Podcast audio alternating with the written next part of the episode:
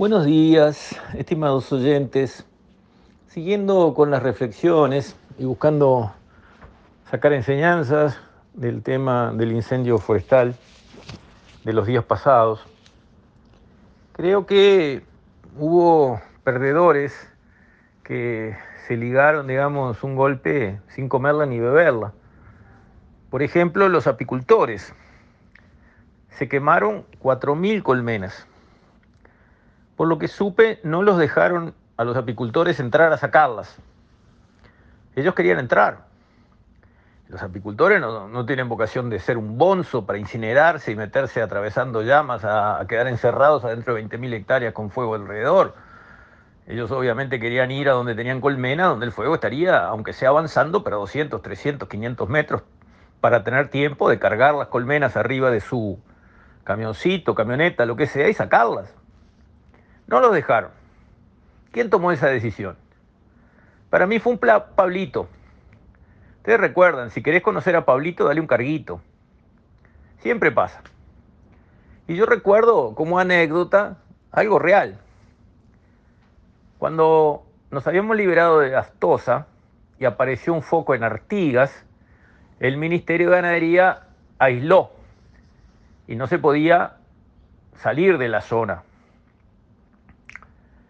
Pero allí tenía yo un cliente que producía pollitos bebé. 15.000 pollitos bebé los martes y 15.000 pollitos bebé los jueves. Y los mandaba para Canelones porque él tenía las ponedoras, tenía las incubadoras, pero un tornado le había destruido las etapas de engorde y de frigorífico.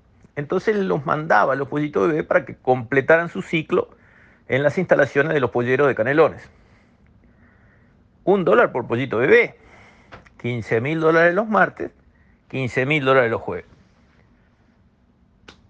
Apareció la aftosa y el Ministerio de Ganadería dijo, no pueden viajar a Canelones los pollitos bebé. Mi cliente les dijo, pero escuche, las gallinas no transmiten lactosa. Estos pollitos nacieron de un huevo desinfestado adentro de una incubadora.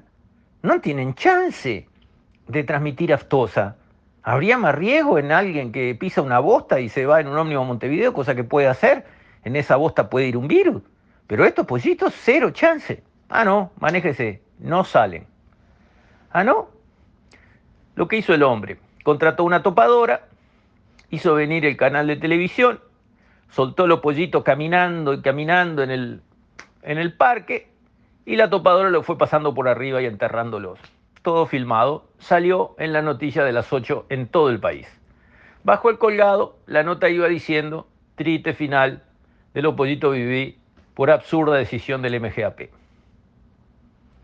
Quedó al rojo vivo el teléfono del ministerio. Todo el mundo horrorizado, reclamando. Por supuesto, Encontraron al Pablito que había tomado esa estúpida decisión, le dieron un boleo en el trasero y lo mandaron al cuarto de las escobas y al otro día el hombre podía mandar sus pollitos bebé a Canelones como corresponde. Un Pablito. A mí me parece que en esto de no permitir a los apicultores entrar a sacar sus colmenas actuó un Pablito. Porque si hubiesen sacado sus colmenas los apicultores no habrían tenido un daño. Ahora, si se les quemaron las colmenas ¿Cómo hacen? ¿Quién repone? ¿De quién es esa pérdida? Y ahí hay que seguir pensando cómo casar mejor una actividad con la otra. Los seguros están para eso. Cuando uno contrata un seguro, cubre riesgo de terceros. El seguro del auto, si yo choco un kiosco, bueno, mi seguro va a arreglar el kiosco que yo rompí, un tercero. Bueno, un seguro de un monte forestal debe cubrir daños colaterales si se produce un incendio y no es que yo pierda madera, sino que le hice un daño a vecinos porque quemé un alambrado o destruí colmenas o liquidé pastizales y se perdió comida para los animales, etcétera, etcétera, etcétera.